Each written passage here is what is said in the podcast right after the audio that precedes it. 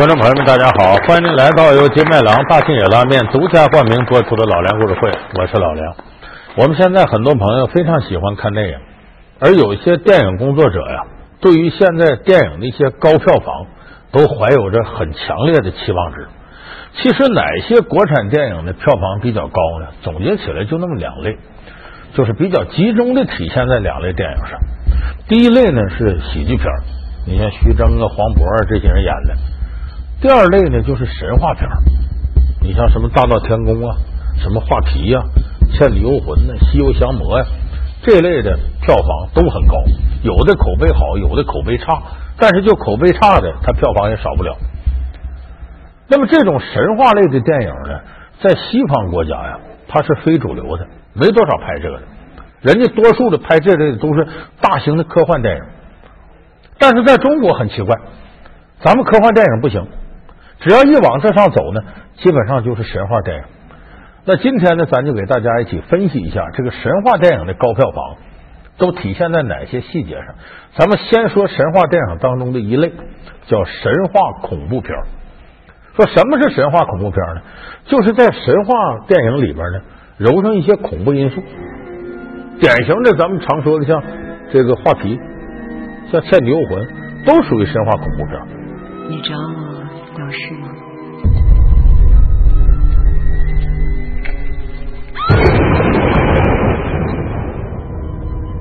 去告诉其他人吧，反正知道的都要死。那为什么他能单独成一类片子呢？咱们得先从恐怖片上说起。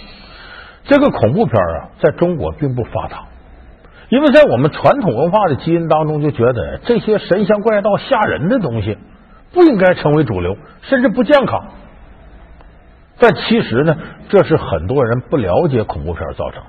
咱们现在有很多呃，这个中国的导演也开始拍恐怖片，但是可不叫恐怖片，叫惊悚片。其实跟恐怖片是一回事。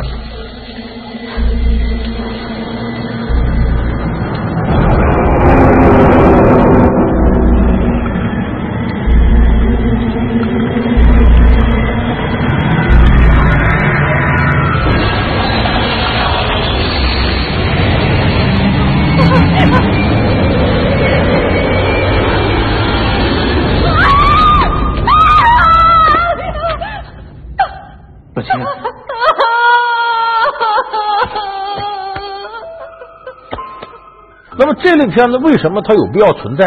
它并不是低俗的东西呢？因为人呢，在看影视作品的时候，有一种强烈的要追求刺激的，你包括视觉场面、感情世界啊，其他的各种各样的奇形怪状的，我们现实当中看不到的。你追求这类的视觉效果，其实就是追求刺激的。那其中有一类心理层面上的恐怖，就是一种心理刺激的过程。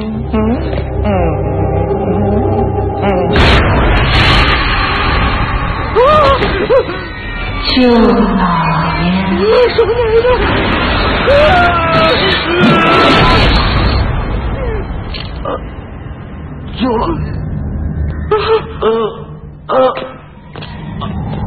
就很多人看了恐怖电影，看的时候很害怕，看完之后第一反应是什么？上厕所去，紧张的。上完厕所之后如释重负。他的道理跟什么形象呢？做噩梦。有那么句话叫“噩梦醒来是早晨”，你在晚上做一个梦特别可怕，有时候都能吓醒，但是早晨一睁眼睛，哎呦，原来那是梦，不是现实，你心里头那个轻松啊！电视机前的观众朋友有没有这感觉？你肯定有过这种感觉。就是恐怖片呢，它等于给你带来的压力呢，它是假的，不是真压力。等释放出去之后呢，等于你把心里的一些别扭的、不健康的东西找到了一个出口。所以，这是恐怖片存在的一个积极的心理学意义。所以在西方国家，恐怖片玩的非常多见。你像欧美，欧美的恐怖片呢，路数呢，呃，它是另一工具它是以大制作、视觉效果为主。那你要说起来，就什么大蟒蛇，像跑马之间这样。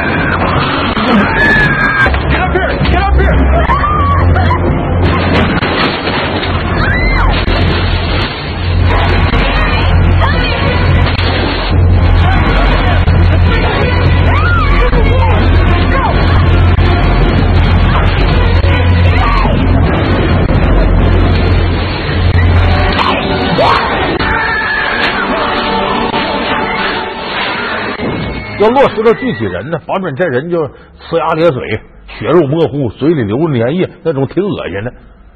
就欧美玩的是这个，就纯粹视觉恐怖，吓你。到日韩呢，不这么玩了。日韩恐怖片呢，它的特效团队呢和大技术没欧美那么大，所以他玩另一个路数，玩什么呢？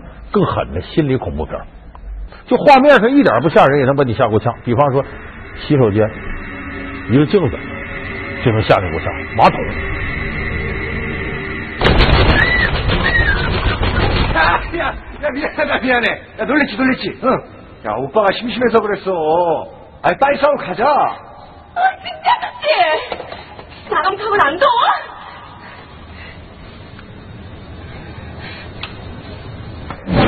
现在日韩恐怖片玩这个，这叫心理恐怖，就是在可能发生恐怖事件的地方， 他给你制造这种紧张氛围，让你觉得突然间就有可能恐怖事就发生。你看的时候心都这样，甚至要是嗷一声尖叫吧，当时就有这种感觉，非常惊悚。所以这是日韩的心理恐怖片。那么作为我们国家来拍这个片子，是欧美路线还是日韩路线呢？都不行。为啥呢？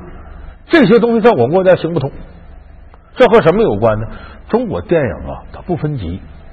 你像日韩和欧美拍这类电影，它是分级的，就是这个电影必须得年龄到了什么程度，心理成熟到一定地步，你才能看。小孩是不能看的。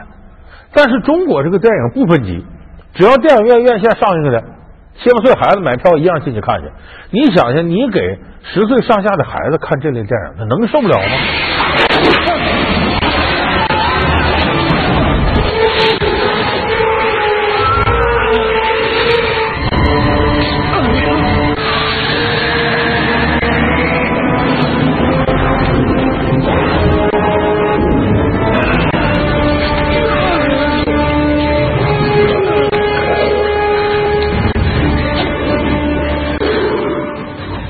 这就是我们这个电影由于不分级，那就得限制这样的电影，谁都能看见。你把人吓个好点，把孩子吓坏怎么办？所以不能让拍这个。另外一个，咱们这个改革开放时间比较晚，大家这个接受新鲜事物的成熟度有限，真要是这么吓人，很很重口味，很多人也接受不了。所以这是咱们的民风国情决定的。那么有既然诸多这样的限制，你比方说中国电影局，它审查就规定，电影片子里不能有鬼。你注意看，凡是中国电影里说到鬼的，往往最后给你解开答案都是这假的，这人冒充的。如果你要是这鬼是真的，一直到底，这电影你都上映不了。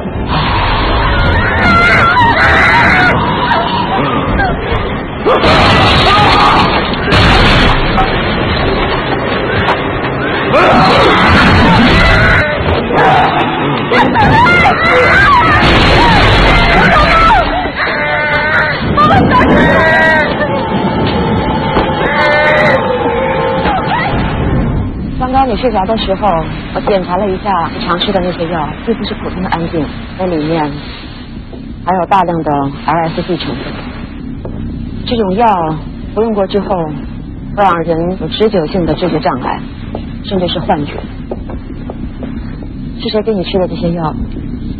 还是被谁换掉了？这这是我们的国情民风决定的。可是呢，我们现在确实有些人很爱看恐怖类的题材。那怎么解决这问题呢？就得玩擦边，就得玩一些高水平的这种结合。就说我们要如果在现有的电影题材当中加上一些恐怖因素，不是单纯的恐怖片，不就解决这问题了吗？那在哪里加呢？说在谍战里加，啊，在武侠里加，说在这爱情片里加。在喜剧里加，好像都不是那么回事最容易揉的就是往神话题材里加，所以由此就催生了中国特色的神话恐怖片因为它两个好往一块揉。但是这个神话特色的恐怖片它要经历改造。你像《画皮》这电影，它就经历改造。它改自哪儿？改自《聊斋》里的故事。《聊斋》里原先的故事写的什么？厉鬼吃人的故事，就吃人，这是个鬼。可是鬼吃人，这个东西咱听着就确实有点吓人。而且你别忘了，这个鬼吃人呐，涉及到一个爱情类的故事，它不好往一块揉。你说这厉鬼爱上这人，这人鬼恋怎么都别扭。所以在《画皮》这电影里，他做了改造，跟《聊斋志异》里写的不一样了，改成狐妖吃人。周迅演的狐妖。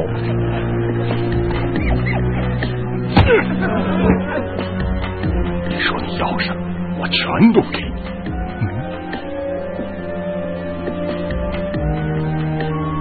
真的吗？真的，我的心都已经是你的了。哎呀，抓到了！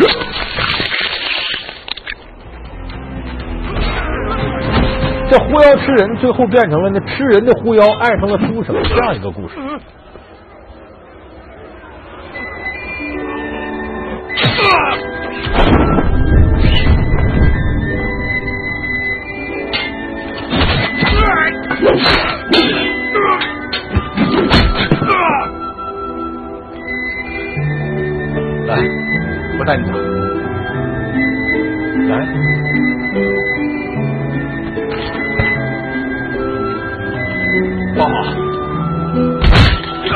在第三者插足的这么一个情节里边，加上神仙鬼道的东西，就淡化了这个恐怖色彩。你是我的夫人，不管你是人是妖，我都爱你。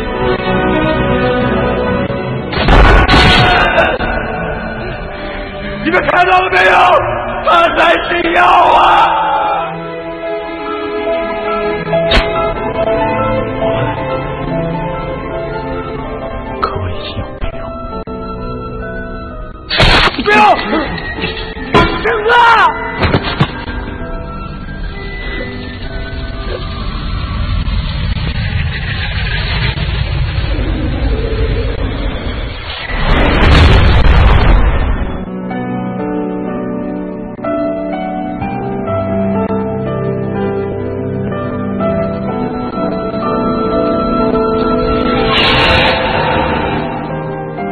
个狐妖怎么也比那鬼显得亲切点吧？在中国社会传统里头，对于这狐狸精多少有那么点暧昧的想法，所以这个电影拍的呢，在恐怖之外呢，带那么点小清新色彩，它就容易受欢迎。那实事求是说呢，神话恐怖片的题材呢，在神话里头啊，它算是下里巴人的乡野神话。为啥？你看那个大题材的神话，哪吒闹海呀、大闹天宫啊。啊，包括是甚至《西游降魔》后半截孙悟空出现的，这都是大题材的贵族式的神话，因为它里边写这些神话人物是有身份的，齐天大圣、王母娘娘、玉皇大帝、菩萨、观音、太上老君，这都是有身份的。他最后玩的是什么？正义终将战胜邪恶。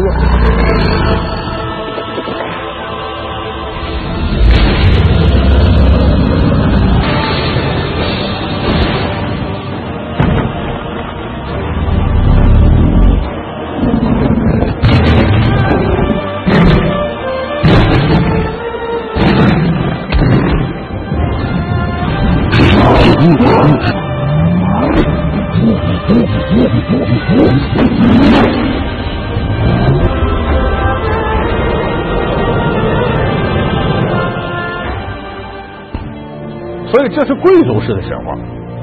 那么我说这神话恐怖片呢，都是下里巴人的神话，乡野神话。它的主人公什么树妖、水妖、幽灵了，都是什么吃不上饭的穷道士了，落宿都不得就住在破庙里的穷书生，都是这类东西。也就是说，他是神仙人物里的弱势群体，是神仙人物里头最次的那类人。所以这个是神话恐怖片一个最主要特色，它是乡野神话，就反映这小人物的事儿。所以既然是小人物的事儿呢，他没那么些高大上的。为了能够吸引你眼球呢，它主题呢基本上都往俗气了走一走。你比方说这个画皮说的啥？说的是偷情、婚外情。你走《倩女幽魂》说的啥？说的是艳遇。宁采臣荒野古庙碰上聂小倩了，这是个艳遇。水好吃的！快点上来！哦，小姐，对不起，夜深了，太黑，我看不见。明天一早就替你捞起来。这水是又深又冷啊！怎么你的手比我的手还冷啊？因为你比我热。小姐，你们这代人说话习惯是不是都喜欢靠那么近呢？我需要你给我一点温暖。你想想，偷情艳遇在家吃人，这就有意思了，你就爱看了。你看这个当初郑少秋和王祖贤演的像这《阴阳法王》，很多人还记得，因为那里有个歌，这漫漫长路远，悠悠冷梦在上满天星，郑少秋唱的，这这里头的主题歌，这里边就是偷情加艳遇加吃人，三合一所以很吸引人。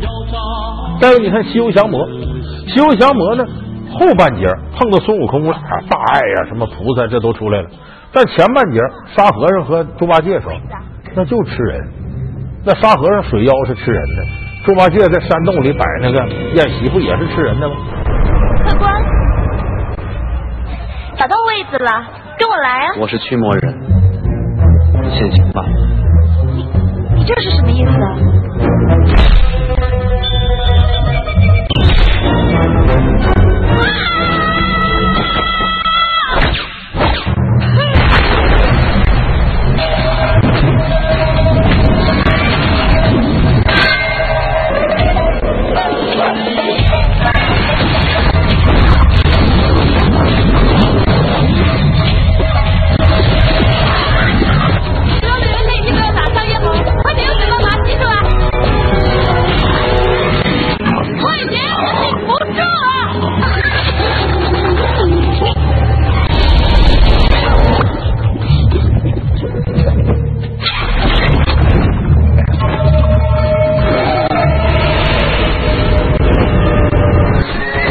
是他往往在这个情节里边，你那里头那个段小姐舒淇演那个爱上了文章演的玄奘，这爱情里头加吃人的，显得氛围很妖异，很吸引人。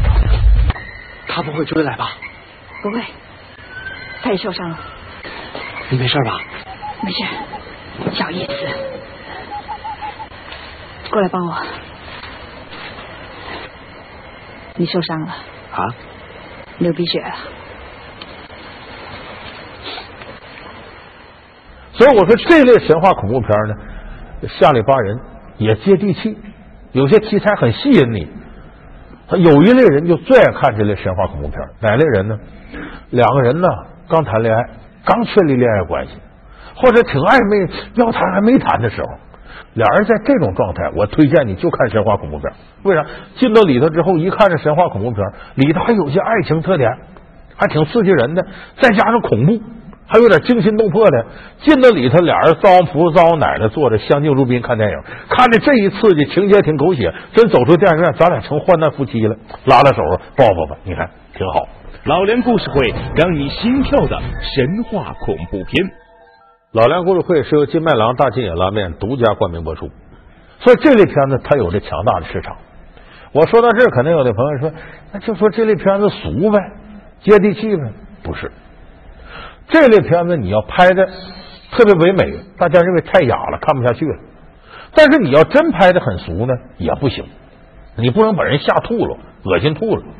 所以这类片子它在雅俗之间有一个非常巧妙的办法吸引你，什么呢？你注意，神话恐怖片对女主角的选择是非常苛刻的。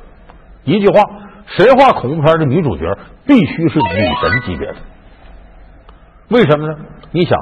他这个过程挺恐怖，比方说宁采臣，我们看到宁采臣在《倩女幽魂》里那经历的荒村野店，你都害怕。可是突然冒出了个聂小倩，哎呀，这个女鬼漂亮的不得了，你感觉就再恐怖，有这么漂亮的一个女人陪着，我也值了。就是再恐怖，能有这么一个漂亮女人陪着，那我这爱情故事就惊天地泣鬼神，就非常唯美。好像有股什么味道，好像是活人的味道。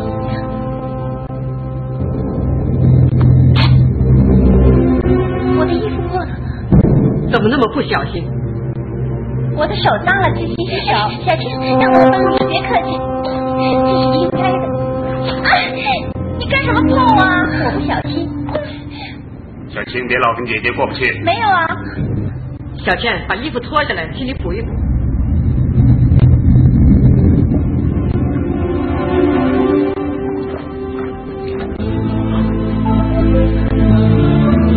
所以叫牡丹花下死做，鬼也风流。你吓死我也愿意。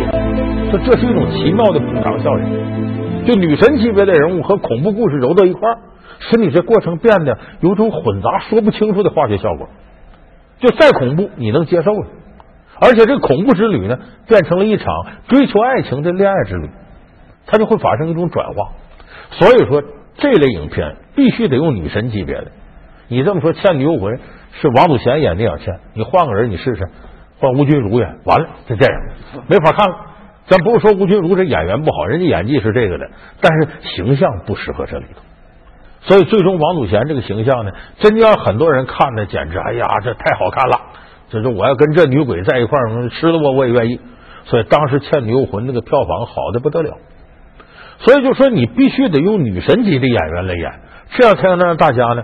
忘掉恐怖，甚至把恐怖当做恋爱过程的一种刺激无比的外部环境。所以，这是我说神话恐怖片必须要完成的一件事，就用女神来演女主角。你像咱说画皮，他是吃人的狐妖，其实挺可怕的故事。他按神话故事的路子拍，上天入地，最重要的是把周迅来演这狐妖。你要一般说吃人。他就觉得很害怕，可是，一看周迅这模样，这这狐狸精挺可爱。而咱们有很多男同胞对这样的狐狸精完全没有免疫力的，所以一看这电影，电影拍的好坏不说，我就看周迅去了，乌泱乌泱就进里边看去了，给这电影就贡献了很多票房。所以说，神话恐怖片，第一个它是一种柔和的产物，把两个柔合到一块使恐怖不那么招痕迹；第二个，它是乡野神话，下里巴人。东西是很接地气的。第三个，有一个女神级别的人物撑着，这个片子就会获得不错的票房。最后还得告诉大家一个奥秘：凡是经典的神话恐怖片，必然有一首经典的歌曲。你比方说《倩女幽魂》里那个演桑龙呃张国荣唱那歌，那就是经典中经典。我们这期节目即将结束的时候，大家一起来欣赏一下这首出了名的《倩女幽魂》的歌。人生路。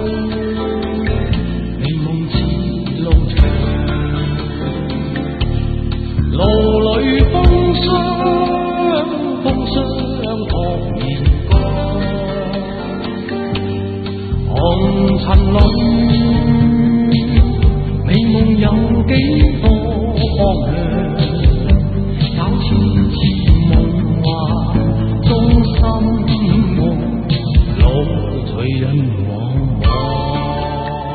往。对，老梁故事会是由金麦郎大金野拉面独家冠名播出。我们下期节目再见。